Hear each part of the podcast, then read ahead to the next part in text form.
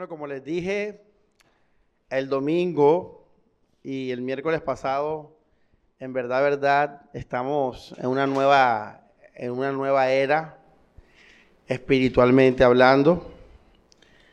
Eh,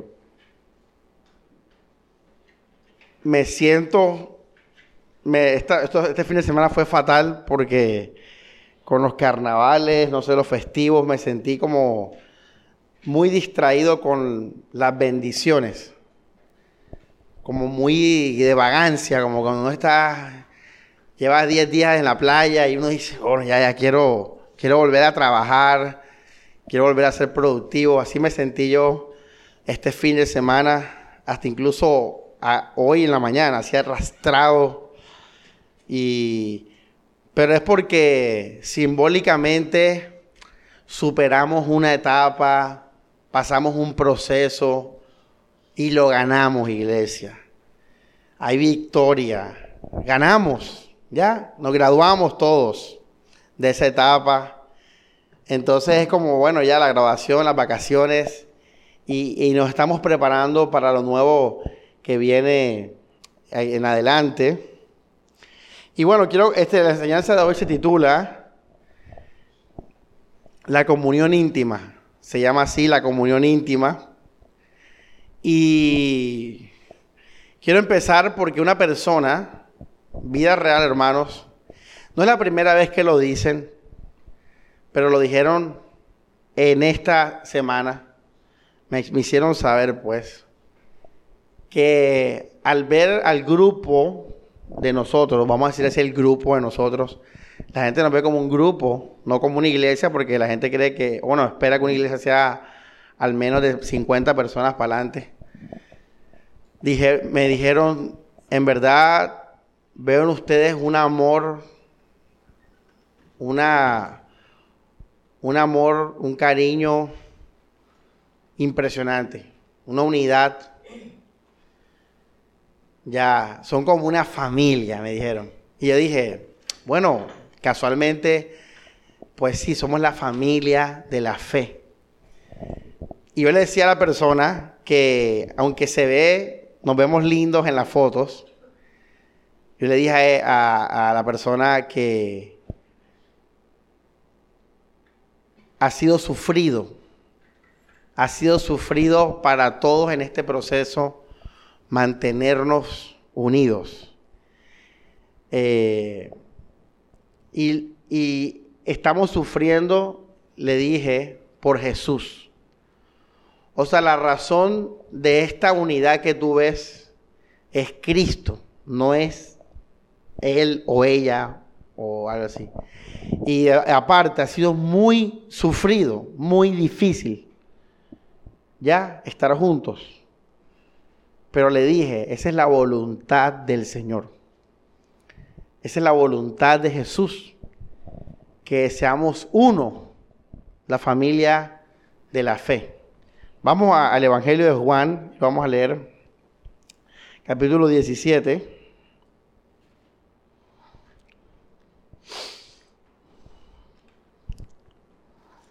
Dice, versículo 20, no solo ruego por ellos, sino también por los que han de creer en mí por medio de sus palabras.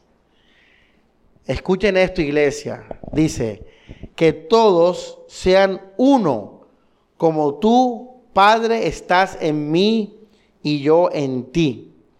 Que también ellos sean uno en nosotros, para que el mundo crea que tú me enviaste. Este versículo nos habla de ese deseo de Jesús de ser uno. Eh, ¿Qué significa ser uno, hermanos? Eh, hablando bíblicamente. Y ojo con esto porque esto es lo que va a marcar la diferencia con la familia de la fe. Ser uno, hermanos, tiene que ver con que todos compartimos el mismo deseo de amar y de alcanzar a Jesucristo. Pero no he terminado todavía. de amar y de alcanzar a Jesucristo solo por su gloria. Solo por su gloria. Si nosotros todos tenemos ese deseo, entonces empezamos a ser uno en la voluntad de Dios. Uno para la gloria de Dios. Empezamos a tener entonces comunión. Y la palabra comunión le sigue a, unidad. Comunión es el compañerismo de aquellos que son uno, que están unidos. Comunión íntima es la enseñanza de hoy. Compañeros de, aquellos que son, que son uno conmigo en amar y alcanzar a Jesús para gloria del Padre Celestial. Ahora, eso se lo aclaré a la persona, le dije, esto es por Jesús. Es fácil, relativamente hablando, en verdad, verdad es fácil hacer amigos. Es fácil. Solamente tienes que matricularte en una carrera y solo vas a tener compañeros y amigos. Es fácil tener amigos, es fácil andar acompañado, es fácil tener compadres, es fácil, relativamente. Es fácil tener pareja, tener novio y casarse es fácil. Simplemente hazlo y ya se convierte la persona en tu novio, en tu esposo, en tu amigo. En tu, es fácil tener hijos. Todo eso es fácil. No es nada del otro mundo. Es más difícil estar solo. ¿Saben? La soledad requiere más disciplina y carácter que estar acompañado. Es más difícil no casarse. Es más difícil quedarse sin desarrollar el diseño de hombre o mujer. En el caso de una familia es más difícil, pero bueno, ese es el punto. El punto es que lo que, lo que la gente ve en nosotros, la iglesia, cualquier iglesia, no es simplemente unos amigos. No es gente riéndose en la esquina, compartiendo. Hace poco estábamos viendo películas allá en la casa ese no es el punto. Ya, eso lo puedes conseguir en cualquier parte. Eso está en todos los países, en todos los barrios, amigos viendo películas. En todas partes hay parejas. ¿Se acuerdan la prédica de lo que importa? Pero encontrar un grupo que busque a Jesús solo por su gloria, eso es especial. Eso es especial. No solamente es difícil encontrar a una persona, sino imagínense encontrar un grupo. O sea, no uno, sino 5, 10, 15 y 20. Ahora, ¿por qué digo y enfatizo para la gloria de Dios? Si leemos Efesios 1 y lo recordamos, los cristianos verdaderos nacimos para la gloria de Dios. Hay muchos cristianos, hermanos, pero solo unos son los verdaderos. Ahora, hermanos, encontrar gente que ame a Jesús, que lo adore, que lo siga, que lo defienda como primer lugar, también es común. Es fácil encontrarlos, hermanos. No es nada del otro mundo. Pero ¿por qué esas personas hacen eso? ¿Por qué aman a Jesús? ¿Por qué encontramos iglesias de miles de personas, como la iglesia católica? Existen, son reales, puedes ir a verlas. Son miles de devotos a, Cristo, ¿ya? Hermanos, ellos no aman a Jesús por la gloria del Señor. Ellos aman a Jesús porque mi familia siempre ha sido cristiana. Porque yo quiero ser una buena persona. Porque amar a Jesús me hace una buena persona. De eso sí hay muchos porque Jesús me va a dar la entrada al cielo, porque Jesús va a sanar mi hogar, porque Jesús va a sanarme de, de mi enfermedad, porque Jesús me va a librar de mis vicios. De ese tipo de cristianos hay muchos cristianos. Así, entonces tampoco es especial. Y vas a encontrar muchos evangélicos en el Buenavista y en Primar y en el parque, con la Biblia en la mano, hablando de Jesús, pero ante el Señor y ante el diablo, eso no es especial. Y eso también es fácil. Es tan fácil como que tú vas a una iglesia el domingo que viene y en 15 días a estar toda esa gente en tu cumpleaños. Haga la prueba para que veas. Así de fácil es. Ve a cualquier iglesia, adventista, testigo de Jehová, evangélicos, reformados, y a los 15 días tú dices que cumples años y vas a tener poca gente metida en tu casa. Cristianos. Pero la mayoría de cristianos de hoy en día, hermanos, y se los digo por experiencia en todos los sentidos habidos y por haber de experiencia, Dios me ha permitido tener experiencia. No están, no, están siguiendo a Jesús por Él, ¿sí me entiendes? Y Jesús mismo trató de evitar eso, ¿se acuerdan? Que la gente le estaba siguiendo y Jesús que dijo en Juan, no busquen el pan que perece, más bien trabajen por el pan de vida eterna.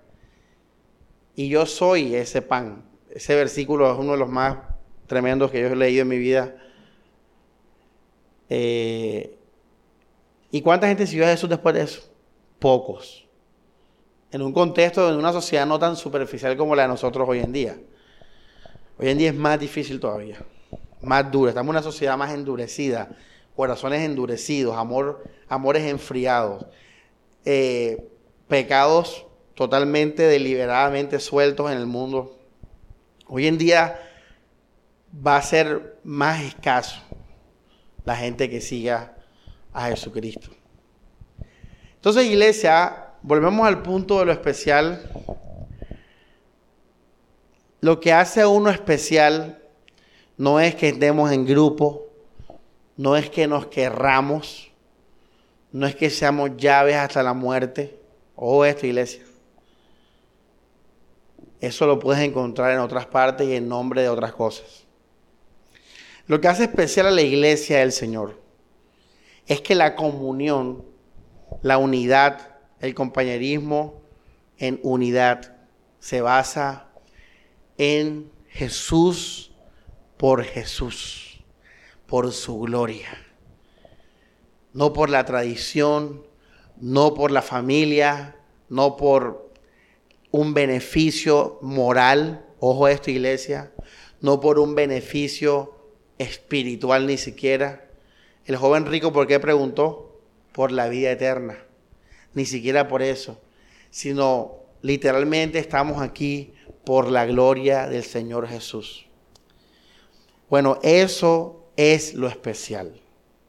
Esa es la iglesia. Ahora, si tú en nombre de eso amas, en nombre de eso permaneces, en nombre de eso acompañas. Entonces, ahí, allí está el poder del Espíritu Santo. Ni siquiera está en amarse, porque muchas comunidades se aman en nombre de otras cosas y son fieles hasta la muerte. No es suficiente el amor ágape sin Jesús. No puede ser. Esto es en nombre de Jesús. Por eso si usted lee Juan 17, dice Jesús, que sean uno como, como qué, como tú y yo somos uno. Así iglesia, cuando, cuando se forma un grupo así, y vamos a leerlo, vamos a Mateo 18, vamos a Mateo 18. Yo estaba en el carro hoy pensando, porque salió una noticia que el, que el Vaticano está revuelto contra el Papa, que lo quieren desbancar y eso. Y yo decía, la gente piensa que eso es la iglesia. la gente se imagina la iglesia como una institución de, de un poco de gente. No, no. La iglesia es lo que dice Jesús ahora. Mateo 18, versículo, vamos al versículo 20. Dice, porque donde hay dos o tres, esta palabra es bien, bien importante, reunidos. Ojo esto, la iglesia se reúne, el cuerpo de Cristo se reúne. Y eso tiene que ver con la prédica de hoy. ¿Cómo se llama la prédica de hoy? La comunión qué? Íntima. Dice, porque donde hay dos o tres, o sea, si yo estoy con mi novia comiendo, en nombre de Jesús, allí ya está la iglesia. O sea, la iglesia, hermanos, es la reunión de personas que viven para la gloria del Señor. Esa es la iglesia. Ahora, como estamos hablando de reunión, tú no te reúnes contigo mismo. Tú eres iglesia, claro está. Pero para llamarlo en el sentido completo de la palabra iglesia, cuando yo me reúno con alguien más, ojo, nos reunimos. Ya, ya hay iglesia ahí. Eso es lo que Jesús ve como una iglesia. Él no ve un, edificio, hermanos. Él no ve una catedral. Él no ve un libro que dice historia de la iglesia en Latinoamérica. Él no ve una institución como la iglesia romana de miles de años. Él está viendo seres humanos que viven para su gloria y se reúnen. Esa es la iglesia. Porque donde están dos o tres reunidos, Adivina qué significa la palabra iglesia etimológicamente. Significa llamados afuera a reunirse. Asamblea que se llama, que se convoca. Esa es la palabra iglesia. Dos reunidos en mi nombre, yo estoy en ellos. Y este versículo es tremendo porque está hablando de la autoridad que, tenemos como iglesia, apenas que ya somos dos o más. Somos la iglesia de Cristo, hermanos. Ojo estos conceptos para cuando vayas a evangelizar, vayas instruyendo a la gente en esto, para limpiar conceptos errados que la gente tiene de iglesia, de pastores. Tanta desinformación que hay por ahí, hermano, pero bueno. Entonces, esto es poder. Esto es especial, porque aquí está Jesús. Ojo lo que voy a decir ahora Aquí está Jesús. Él está viendo ese grupo. Él está viendo ese grupo. Él está trabajando en ese grupo. Él está en medio de ellos. Muy serio la cosa. Eso es especial. Eso sí no lo vas a encontrar a la vuelta de la esquina. Tú no vas a encontrar esto en cualquier parte, en cualquier país. En, en cualquier país tú encuentras una iglesia física. En cualquier esquina tú encuentras una iglesia física. Coge solamente la carrera 43, la 20 de julio. Cógela desde la 72. Vas a encontrar más de 10 iglesias en toda la 43. En toda la 46. La carrera 45, el Amurillo. Sin contar las iglesias de barrio. Estoy hablando de las, arterias, pero nos metemos en los barrios y más iglesias. Grandes, pequeñas, medianas, súper grandes, súper pequeñas. Eso no es especial. Especial es dos o tres reunidos por Él y para Él. Solo por la gloria de Jesús. No por religión, no por gusto.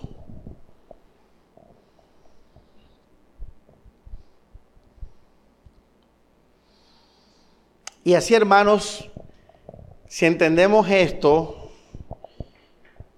yo, yo estaba pensando, wow, o sea, qué, qué, qué privilegio, qué descanso y qué bendición, hermanos, es poder contar con la iglesia. Hermanos, si no fuera por la iglesia en general, yo no estuviera aquí predicando, hermanos. Si usted no sabe, eh, More y Mari y hermano Álvaro se reúnen a orar semanalmente, sacan un espacio de su agenda en las noches y oran por todos nosotros. Y antes de ellos se reunían, eh, nos reuníamos los sábados, los domingos antes del culto allá en Paraíso, ¿se acuerdan? Y Dios escuchó esas oraciones, ¿saben? Por eso estamos aquí. Mira, nosotros estábamos orando en paraíso por el rostro de Jesús. Y Jesús dijo, los voy a llevar a mi rostro. Y nos reventó. ¿Y por qué nos reventó? Porque ese era el camino para llevarnos a Él. Porque estamos una iglesia orando por su rostro. Y antes de paraíso nos reuníamos Ludis, mi mamá, Liz, y Daniel, y Stephanie y yo en el apartamento de la 53 a orar todos los miércoles por más de cuántos años, uff, fueron años. Y a veces iban los, los hermanos Pérez Oye, eso eran años, todavía no, no, no llegaba a la iglesia, ni José, ni nada de eso. Estábamos orando, cansados, con sueño, desenfocados, pero estábamos orando por el rostro de Jesús. Y eso llevó a lo otro, y llevó a lo otro. Entonces, esto es para poner un ejemplo de que si no es por la iglesia, tú no estarías aquí, ni yo estaría acá. Entonces tú dices, qué bendición es la iglesia. Porque están, es es una iglesia que está orando por mi vida espiritual aunque no me entere. Y no estoy contando las oraciones de ustedes personales por los hermanos, por mí. No estoy, estoy hablando de la oración congregacional. Vamos a, a Salmo.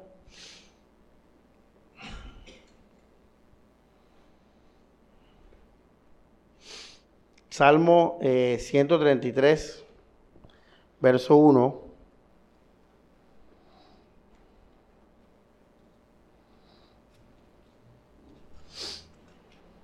Dice, ojo esto. Dice, vean qué bueno, qué grato convivir los hermanos que unidos. Fíjense que en eso hay bendición de Jehová. ¿Qué dijo Jesús? Yo estoy en medio de qué? De ellos. En Mateo 18, ¿verdad? Pero miren lo que viene ahora. Dice, es como un guento, un guento, un guento, como usted le diga, exquisito, exquisito, en la cabeza, ojo esto, que baja por la barba, la barba de Aarón, que baja hasta el cuello de su vestimenta. Es como rocío del Hermón, que baja sobre las colinas de Sión. Mira esto que viene brutal, pues allí envía el Señor su bendición, la vida para siempre. Esto es tremendo versículo, hermanos. Tremendo, hermanos. O sea, esto es donde mora la unción del Señor en su iglesia, en su pueblo. Pero así al aire, no. Unidos en Él. Hermanos, lo que le prediqué, esto ya lo predicamos en otra, desde otra perspectiva. Pero lo que les quiero decir a ustedes es que es una bendición. Yo estaba, como digo, compartiendo con mis hermanos y después yo estaba pensando el día siguiente, qué bueno que ellos son mis amigos. Qué bueno que mi novia está metida ahí. Es una bendición que mi comunión, ¿qué? ¿Cómo se llama la predica hoy? Íntima sea con el pueblo de Dios. Hermanos, es cuando una persona es llamada a la fe, es lógico que si tú tienes comunión íntima con el blanco, vas a dejar de tener comunión íntima con el negro. Si tú vas a tener comunión íntima con algo, vas a dejar de tener comunión íntima con otra cosa.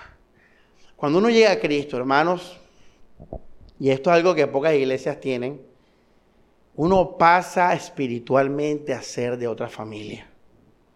Las familias son espíritus. La Biblia habla de maldiciones generacionales. La Biblia habla de los espíritus, de los grupos, de las ciudades, de los pueblos y las familias. ¿Por qué Dios destruyó Sodoma y Gomorra?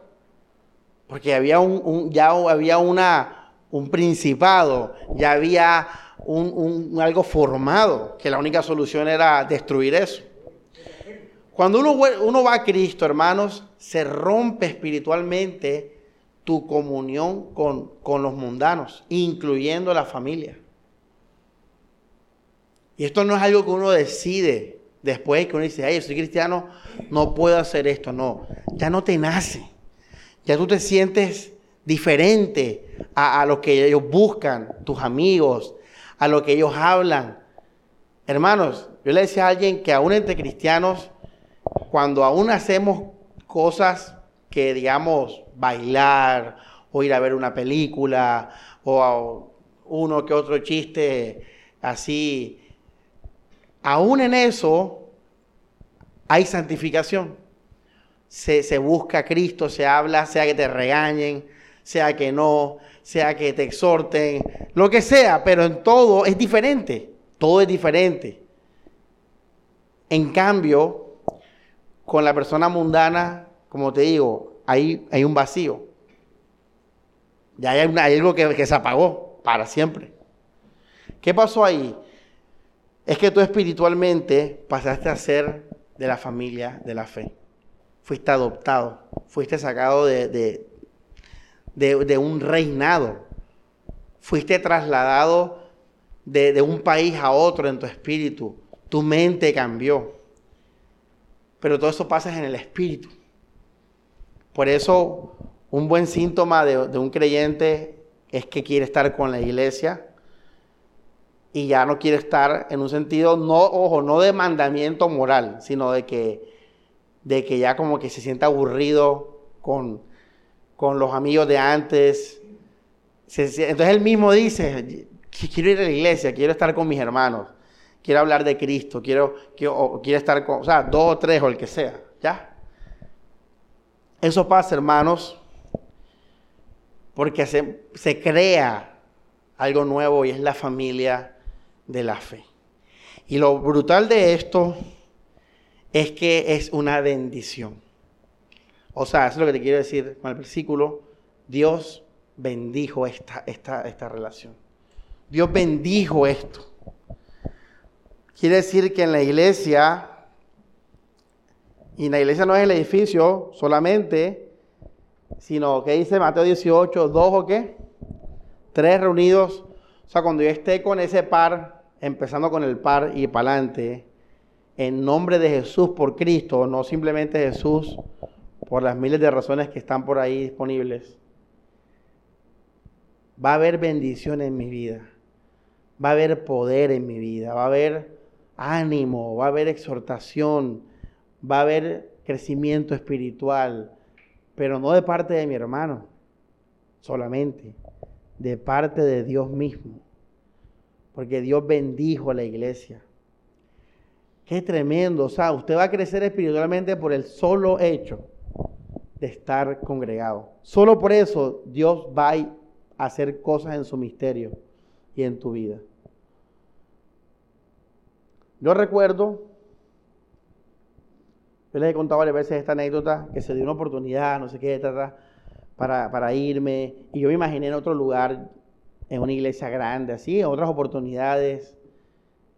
Y yo decía, o sea, no sentía como que, sentía que defraudaba, me, defraudaba a mí mismo, defraudaba al Señor, en el sentido de que Dios me dio a ustedes, Dios me dio esta iglesia, esta es la iglesia en la que yo debo estar, ¿ya me entiendes?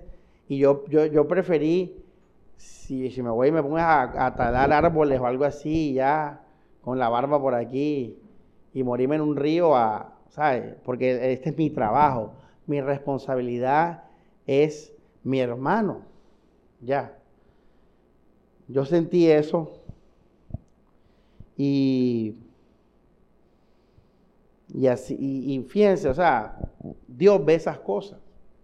Y es allí donde Dios derrama su poder en nosotros, cuando Dios ve esa entrega y ese compromiso a su iglesia. Yo les dije al final de año que ojo, a cada uno le mencioné unos ojos. Ojo, estás aquí por mí, ojo, estás aquí por porque familia, ojo, estás aquí porque tu pareja, ojo, estás aquí porque no tienes por dónde coger, ojo, ojo, ojo, ojo. Porque si no, hermano, usted es vano. No va a haber ninguna bendición de Jehová ni nada de eso. No hay poder. El poder está en el nombre de Jesús, solo por su gloria. Y hermanos, les hago una pregunta. Aquí vamos, digamos, a otro, otro punto. Si yo estoy en el desierto muriéndome de sed y me indican dónde está el agua y también me indican dónde hay veneno, ¿a dónde voy a coger yo? En el agua, porque el agua es, es vida, hidrata, porque el agua es una bendición. Entonces, cuando yo aprendo que la iglesia es una bendición, yo tengo que tener en cuenta, tengo que saber que, que, que debo poner de mi parte para ir hacia la iglesia, para ir hacia donde mi hermano. Porque es algo que tú decides. Tú decides quién anda contigo. Tú decides a quién llamas, a quién invitas. Tú lo decides. Y les voy a decir algo. Una de las cosas que más absorbe y destruye la vida espiritual es cuando empezamos a tener comunión íntima con un mundano. Sea un psicólogo, sea, mira, hay gente que se ha puesto a ver en YouTube, gente mundana, sean psicólogos, gurús, maestros, lo que sea, y su fe se destruye en una semana. Porque esa gente no va a Cristo ni a su gloria. Nadie que no esté con Cristo para su gloria está para el mundo y para su gloria. Así sean los religiosos. Y por eso la Biblia dice, vamos a 2 de Corintios 6:14 con mucha eh, con mucho énfasis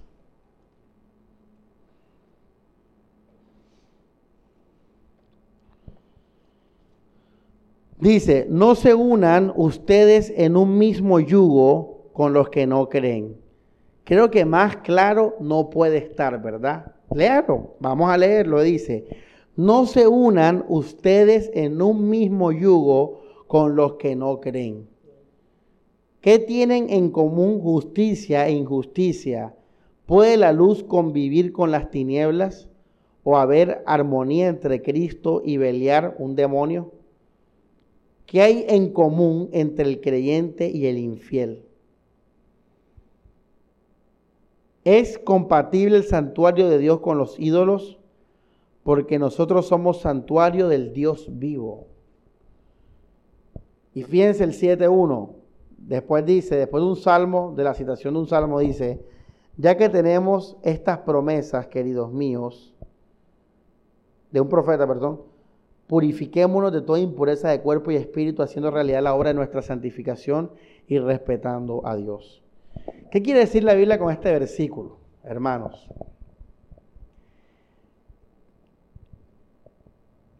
Que, ojo, y no es, no es, un, no es un poder, no es una obligación, es decirte, te vas a empezar a envenenar, te vas a empezar a vaciar de Cristo.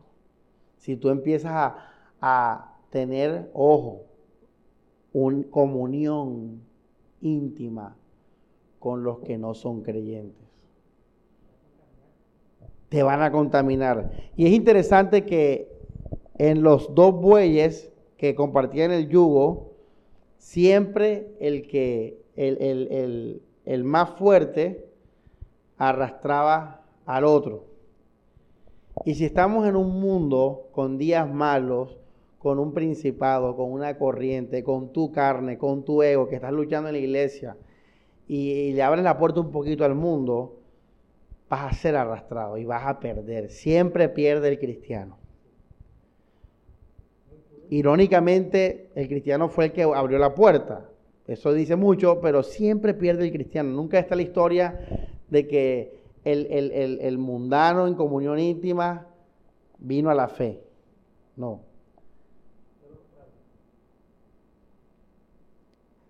Entonces, hermanos, yo puedo conseguirme un amigo mundano ahora, contarle mi vida, mis problemas, ayudarlo incondicionalmente. Eso puedo hacerlo. Pero dos cosas. Primero, allí no va a haber bendición espiritual. Puede haber emocional, eso sí lo puede haber. Alegría, compañerismo, una pareja que te ame, todo ese cuento, pero en cuanto a crecer para la gloria de Dios y las cosas espirituales, cero. Hay ni bendición del Señor. No va a haber. Y segundo, por ende, eso va a ser infértil para las cosas espirituales. pero muy fértil para mi ego. Así que uno de los peores errores que cometemos es que peleamos con alguien de la iglesia y vamos, o, tenemos una duda en la iglesia o una crisis en la iglesia y vamos a buscar al mundano, al psicólogo, al que no busca a Cristo solo para su gloria. Porque aún mucha gente va a iglesias, pero iglesias falsas y, y también se pierden.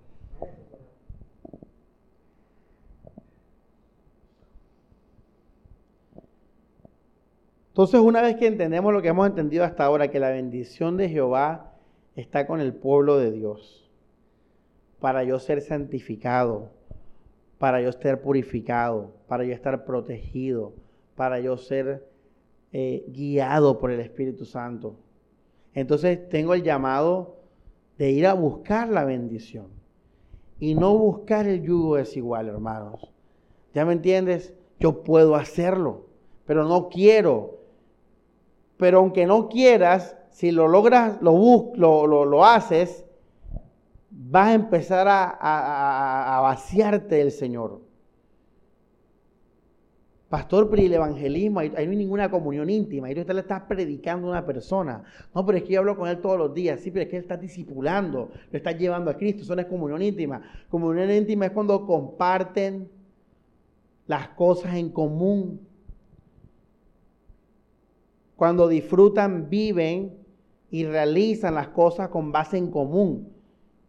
Eh, y nadie quiere eso en la fe. Pero repito, aunque no lo quieras, si no te cuidas de esto, puedes ser, estar enfriado, volverte a enfriar, enfriar, perdón. ¿Te acuerdas la predica de estar salados? El domingo. Santificarse era un punto de eso. Yo no quiero amigos, iglesia. Yo no quiero que mi cumpleaños vaya el poco de gente. Yo no quiero que mis fotos me pongan el poco de likes. No, no, yo quiero estar con la iglesia. Seamos dos o tres. Mi comunión íntima está con ellos. No porque eh, sea algo también que, que quiero moralmente hablando, no, no, sino que en verdad, verdad, yo quiero vivir solo para Jesús solo para su gloria. Por eso mi comunión íntima está con ellos. Y yo busco eso. La bendición de Jehová. Vamos al Salmo 101, vamos a leer unos versículos brutales sobre esto. Que hemos leído toda la palabra.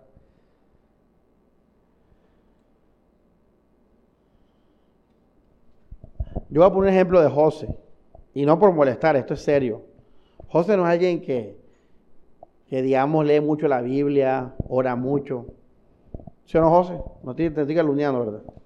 Ya. Ni tampoco estoy hablando, estoy diciendo para describir. Y yo se lo he dicho a él, o sea, él se salvó de, como decimos por aquí, de suerte. ¿Pero por qué de suerte? Porque él por ser amiguero, andaba metido con nosotros, con la iglesia pero por amiguero, no por nada espiritual. Pero como estaba con la iglesia donde está la bendición del Señor, Dios empezó a obrar en su vida. ¿Ya ves? Por eso les digo que es como por accidente. En un sentido, obviamente no es por accidente. Dios, así tiene el plan Dios. Pero fíjense el poder de la iglesia. Sean dos o tres de ahí para adelante. Cuando tú tengas una novia y cortan y ella se va para el mundo, entiendes que ella estaba en la iglesia por ti. Tú la santificabas a ella. Así me pasó con todas mis ex. o sea, eh, fíjate que el poder de la iglesia es tan tremendo que la mujer casada con un incrédulo, dice la Biblia, que santifica su hogar. O sea, él, como está con la iglesia, ella o él, cristianos, hay santificación ahí. Ahora imagínate que estén dos reunidos en el nombre de Jesús. El poder que hay ahí con dos creyentes.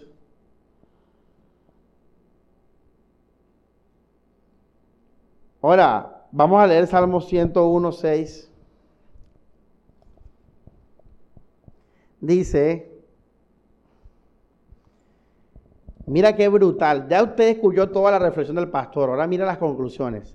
Dice, me fijaré en los leales del país para que vivan conmigo. El que procede honradamente estará a mi servicio.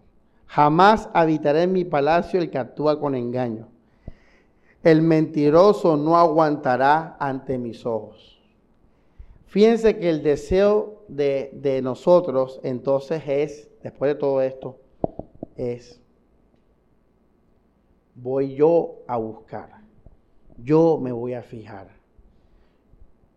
En este contexto del antiguo pacto, ustedes saben que Dios había mandado a matar a la gente mala en cuanto al ejército de Dios, a, a matarlos, a los pueblos enemigos. Entonces tú hablabas en ese contexto, para agradar a Dios voy a matar a los filisteos, etc.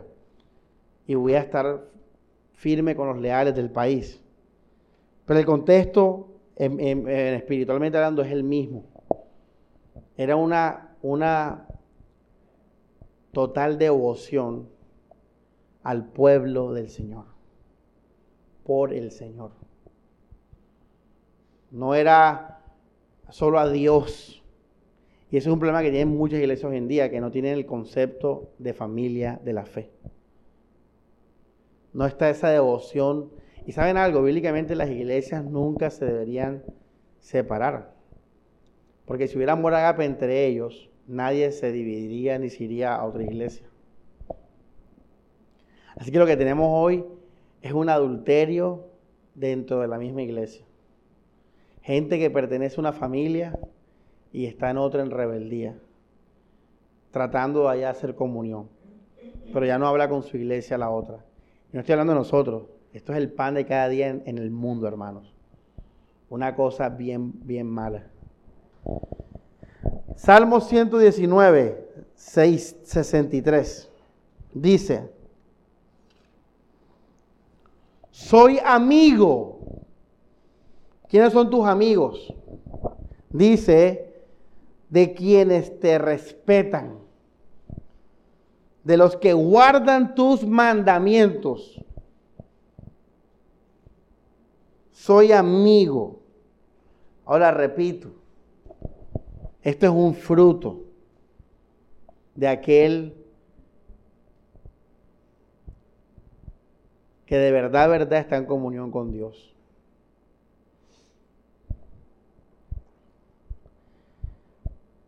Salmo, ahí mismo, versículo 79.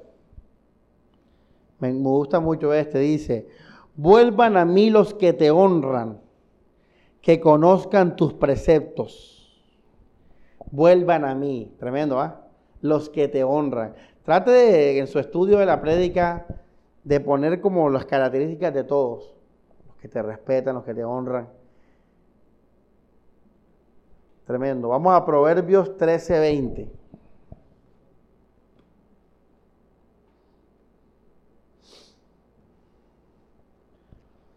dice, trata con los sabios y te harás más sabio. El que se junte con ignorantes se echa a qué? A perder. Mira que es lo mismo del yugo desigual. Trata con los sabios y te harás más sabio. El que se junta con ignorantes se echa a perder.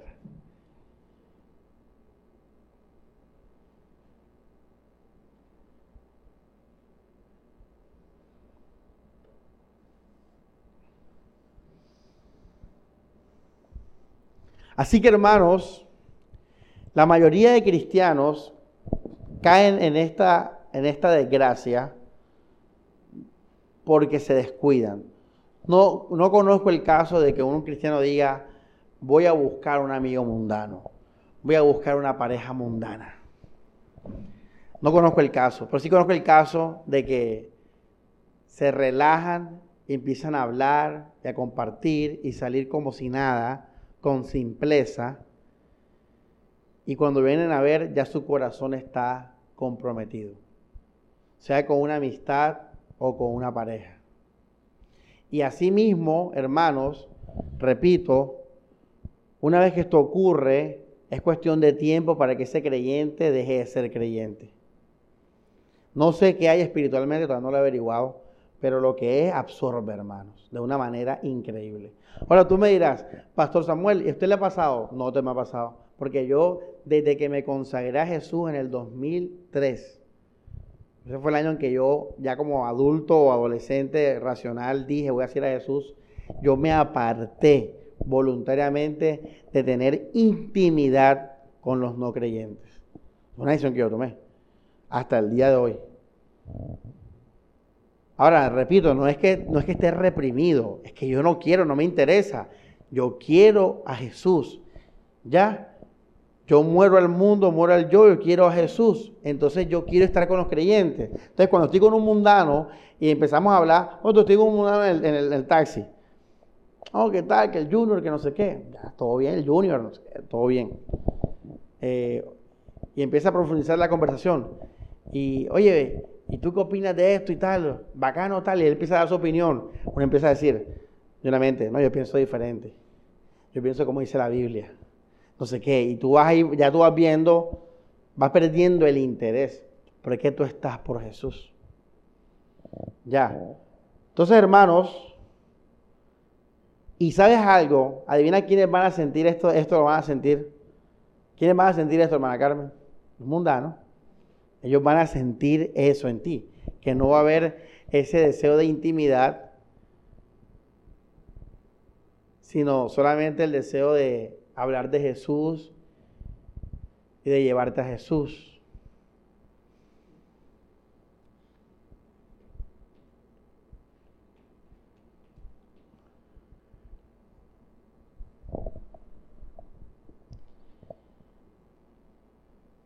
Así, hermanos, en conclusión, los invito a, primero que todo, a que valoren lo que tienen, a valorarlo desde sus propios parejas entre aquí en la iglesia, sus propios amigos. A darle gracias a Dios por eso, porque hemos logrado tener una familia en nombre de Jesús. Ya, y hay que seguir luchando para cuidar eso, porque en cualquier momento se puede perder eso y volverse un, grupo con, buscando la gloria de otra cosa. Iglesia de Éfeso. Lo otro, iglesia, es que Satanás, cuando pelees con tus hermanos, cuando te aburras de tus hermanos, cuando estés molesto con tus hermanos, cuando estés triste con tus hermanos. Satanás va a aprovechar para tratar de destruir la comunión. Y Satanás te va a poner personas en tu vulnerabilidad para que al final dejes la fe. Hermano, dice un dicho, escoba nueva barre bien siempre, ¿ah? Es verdad que salir entre nosotros puede ser ya un poco aburrido a veces, porque ya nos conocemos hace muchos años, se perdió ya el misterio, se perdió la, cosita, ya, ya no, ya, ya estamos perrateados, hermano. Pero ¿sabes algo? Es allí cuando en verdad empieza a valer la pena y crecer el amor ágape, cuando ya uno está perrateado de la otra persona. Esa gente que se fue, yo, estoy esperando que pasen 15 años, 10 años, y voy a ir, ¿cómo vas con la iglesia? Espero que estés en la misma que te fuiste hace 10 años. No creo. Seguramente vas a estar en muchas otras, pasaron de 2 y 3 y 4 iglesias. Eso lo prediqué una vez en la pandemia, de que el que tú puedas decir, yo tengo 10 años con esta persona, es algo muy valioso, eso es oro, hermanos. Y no puede ser tonto de cambiar eso para volver a empezar una relación. Es como los esposos, o sea, el valor del matrimonio es ese. Lo que hace valioso un matrimonio es que ya no están las pendejadas de los noviazgos o las pendejadas de los enamoramientos. Eso son pendejadas. El matrimonio es ya aguantar todo lo malo, soportarse lo bueno, lo feo y eso es lo que le da el valor la diferencia del matrimonio a, la, a, cuando me enamoré.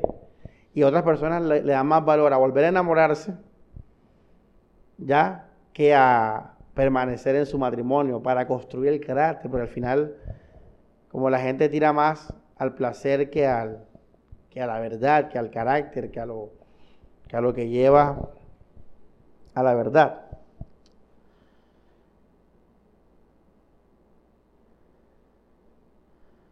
Entonces, iglesia, a ser agradecidos, a valorar esto, a, a no medir la comunión por cómo te sientes o las peleas o los aburrimientos.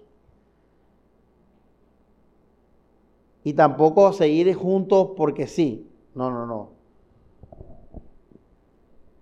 Sino finalmente seguir juntos por Cristo. Seguir, esa fue la razón de nuestra unión. Y si tú cambias eso, tú vas a dañar la comunión de la iglesia. Porque en esta iglesia, en cualquier iglesia de Cristo, no estamos por amistades. No estamos porque nos conocemos hace 10 años. No estamos por familia. No, esto no nos interesa. Que cada uno se le aclare a sí mismo. Estamos por Jesús y por su rostro y por alcanzarlo a Él. Eso es la razón de nuestra comunión. Yo le pregunto, bueno, ¿por qué te casaste con el hermano? A los que están casados aquí. Si te casaste en esta iglesia, la razón debe ser por Jesús. Y es lo que Pablo dice en Corintios 7. Cada uno cásese en el Señor. Pone el versículo. ¿Qué significa eso? de que estamos, hey, si yo quiero, si esto es, el punto es conseguir una pareja, no, gracias, yo me puedo conseguir una mejor que tú en el mundo. Yo me puedo conseguir una mejor que tú en la otra iglesia. Si estoy aquí aún en eso, es por Cristo y por su gloria.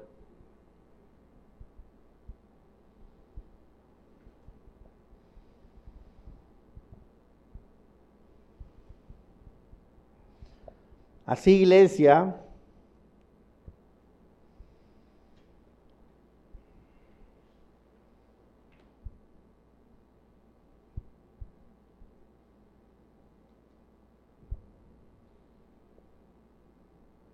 mi comunión íntima, como dice David,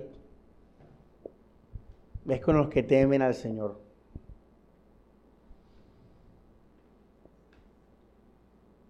Eso es lo que me interesa. Seamos dos o seamos tres.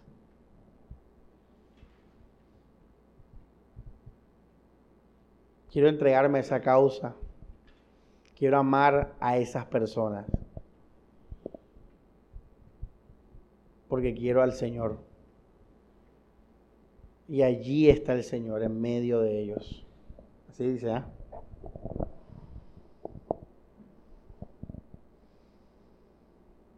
En todo hay bendición en la comunión de la iglesia.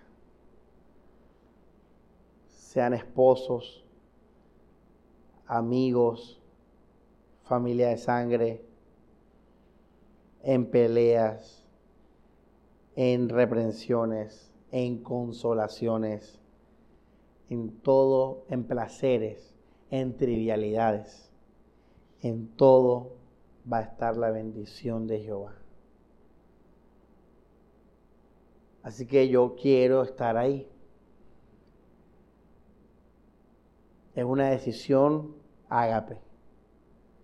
No tiene nada que ver con mis sentimientos. A veces no voy a sentir o si voy a sentir. No tiene que ver con mi interés personal. Para nada. Por eso cuando alguien deja de seguir a Jesús en el grupo que pasa, se, se muere todo el interés, se pierde todo, hasta el matrimonio se acaba. Todo se acaba y tú estás feliz. No, no es que te acaba y tú vas a estar, no, tú, porque tú vas por Cristo y el que se quede atrás, se queda atrás y vas para adelante. Sean tus hijos en la iglesia o tu esposo o tu esposa de la iglesia, para adelante, mi hermano. El que se quedó, se quedó. Vamos por Cristo. Él es, Él es la razón de todo, de la unidad, del compañerismo. Entonces, comunión, compañerismo en unidad. Unidad que es todos por el amor y la gloria de Jesús. Solo, solo por su gloria. Así, iglesia, no busque el yugo desigual, porque vas a enredarte la vida, te vas a secar, te vas a enfriar. No lo busques. Sé que no lo quieres, el Hijo de Dios no lo quiere, pero aún así no te descuides. No seas simple en eso. Busca, busca. Vamos a 1 Timoteo y terminamos con este. No seas simple con eso. Busca a los hijos del Señor.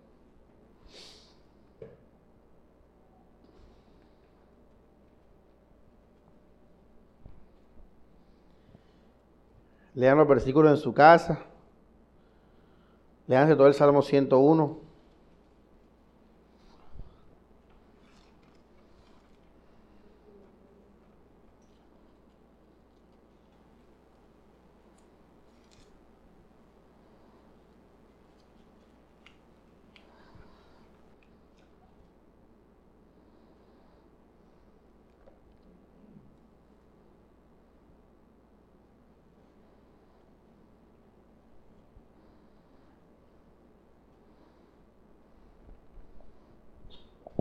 Qué tremendo. Vamos a.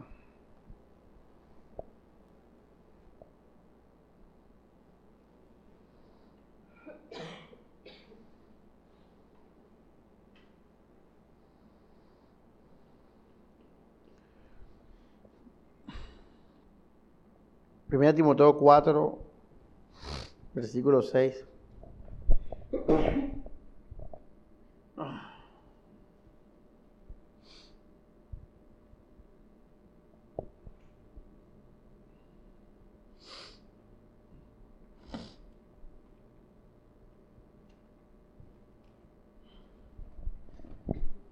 Dice, si enseñas esto a los hermanos, ¿qué dice ahí? Ahí tú ves comunión ahí, hermanos. ¿Mm? ¿Dónde está la comunión ahí? Los hermanos. ¿Qué dice después?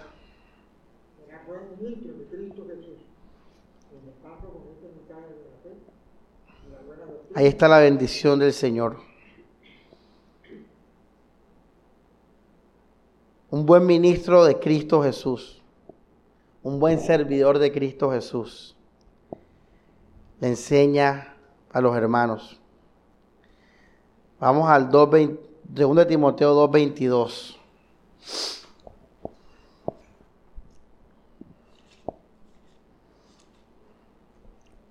Dice, huye, miren que lo que les decía ahora, no sean simples huye de las pasiones juveniles, procura la justicia, la fe, el amor, la paz en tu cuarto. Ahí dice así.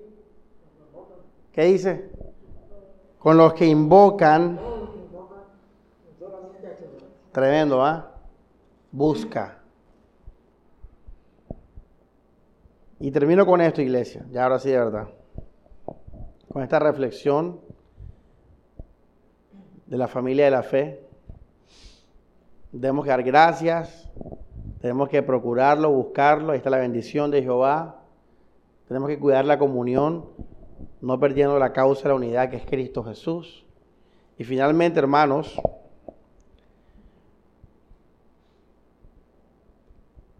el poder de la comunión es Jesús.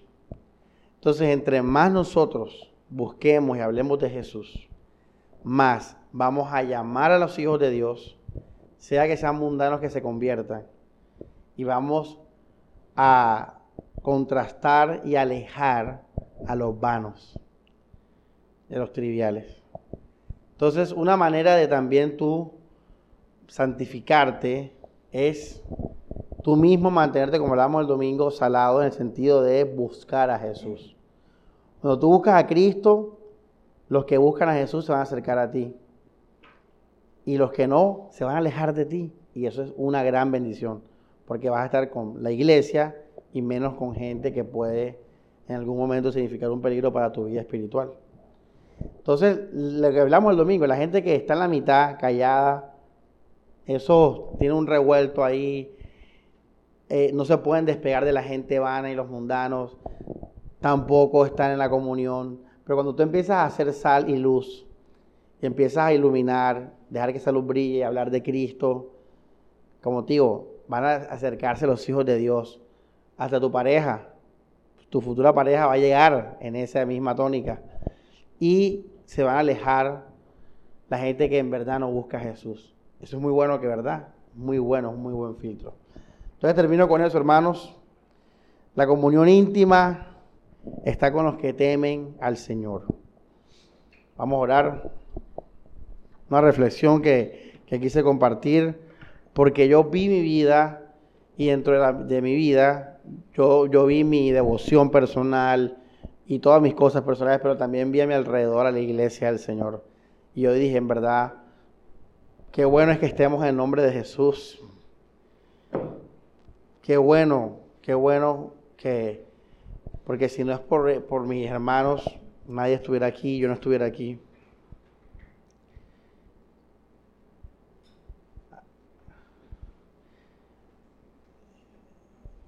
La familia de la fe, ¿verdad?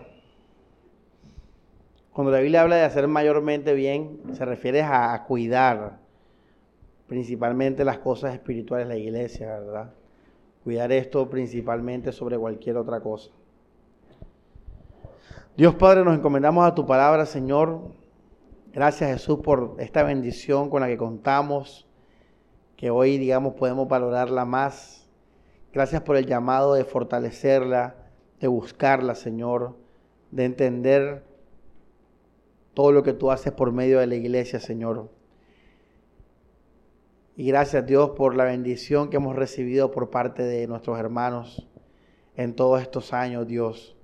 Y lo que vamos a seguir recibiendo, Dios, permaneciendo en la comunión, Señor. Señor, dos o tres reunidos en tu nombre. Ahí hay una iglesia, ahí está tu iglesia, Señor Jesús. Así, Dios, si tenemos el privilegio de, encontrarnos a uno más en tu nombre, Jesús, Señor, que vivamos esa relación que la disfrutemos, que la fortalezcamos en ti, Jesús. Señor, que no destruyamos con vanidad la gloria de lo espiritual, Señor, convirtiendo la iglesia en un escapismo de nuestras emociones, de nuestros egos, de nuestras necesidades personales, Señor. Cuando la iglesia es algo sagrado para lo espiritual, para la santidad, Señor, para, para los que buscan a Jesús, Dios no para los que viven para su ego, Señor. Así Dios, gracias porque aún en, saber esto somos santificados al aproximarnos a tu iglesia, Señor. Es impresionante tu sabiduría, Señor, y tu voluntad, Dios. Que permanezcamos siempre en ella para tu gloria en todas las áreas, Señor. En la devoción personal, en, en la oración, Señor, en la ofrenda, y como vimos ahora, Señor, en la comunión, como en la evangelización, Señor. Así, Dios, que estemos caminando firmes en todas las cosas, en cada día malo, Señor. En tu nombre, Jesús. Amén y amén.